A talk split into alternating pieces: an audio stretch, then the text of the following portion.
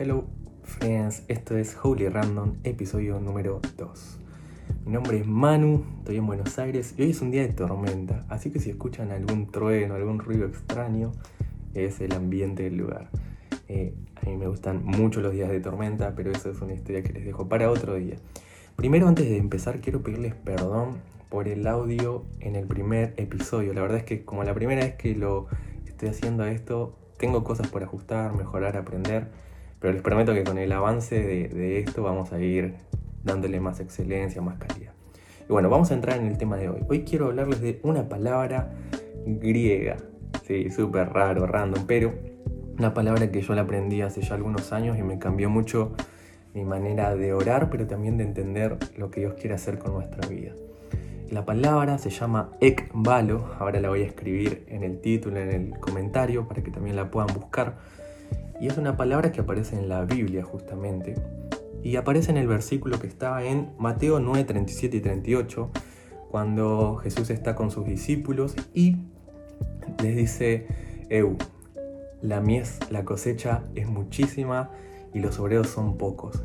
Esa es la situación. Y Jesús le dice, oren entonces que el Señor de la mies, que Dios Padre, envíe obreros a su mies. Y ekbalo, ¿cuál de todas esas palabras es? Ekbalo es envíe. Oren que el Padre, el Señor de la mies, ekbalo obreros. ¿sí?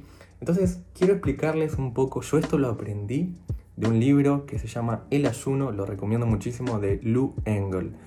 Lou Engel, para los que conocen de Zen eh, o de es un movimiento de oración y activación eh, y Luengel es un intercesor, creo que es la persona que más debe orar en el mundo, siempre lo ves orando, intercediendo, tiene la voz gastada de tanto orar.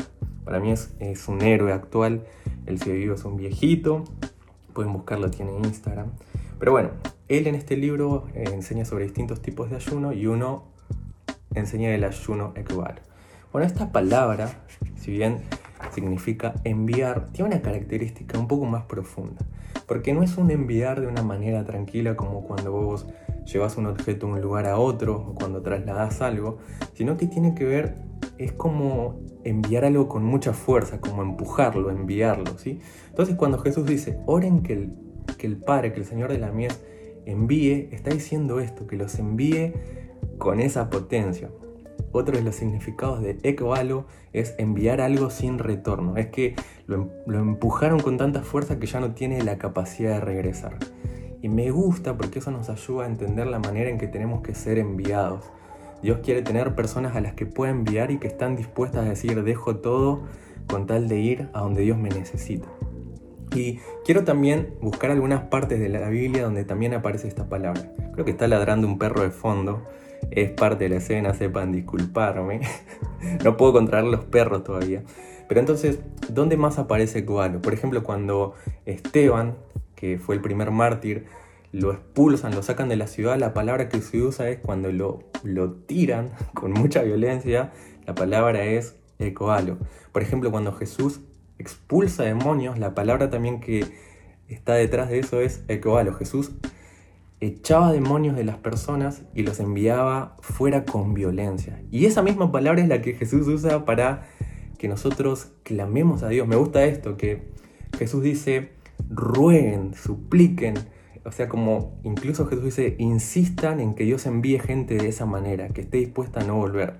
Porque ecoalo, ser enviado, es como estar dispuesto a dejar la comodidad. Les cuento una historia dentro de la historia. Eh, en, los 70, 80 hubo un avivamiento en Nueva York que muchos conocen al pastor David Wilkerson. Es muy famoso, de hecho hoy su hijo es uno de los pastores también muy conocidos en Estados Unidos. Pero miren esta historia qué poderosa.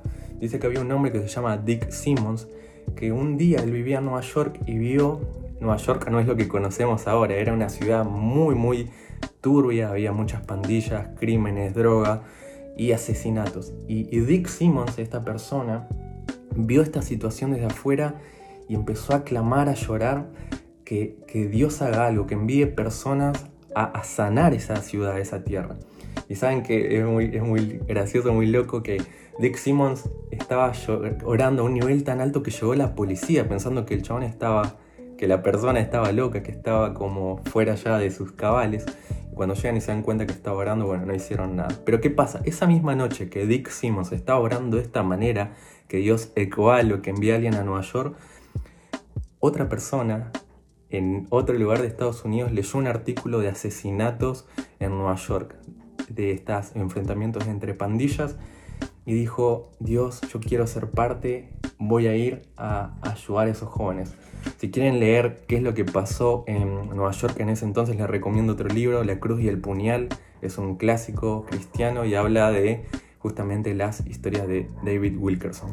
Este hombre que leyó el artículo dijo, yo voy a ser parte de lo que Dios va a hacer en Nueva York, es David Wilkerson, justamente. ¿Y por qué les cuento esta historia? Porque hubo alguien antes de que David vaya que Ecovalo clamó, Señor, envía a alguien que haga algo en este lugar vuelvo y, termino con este episodio, espero que se esté entendiendo.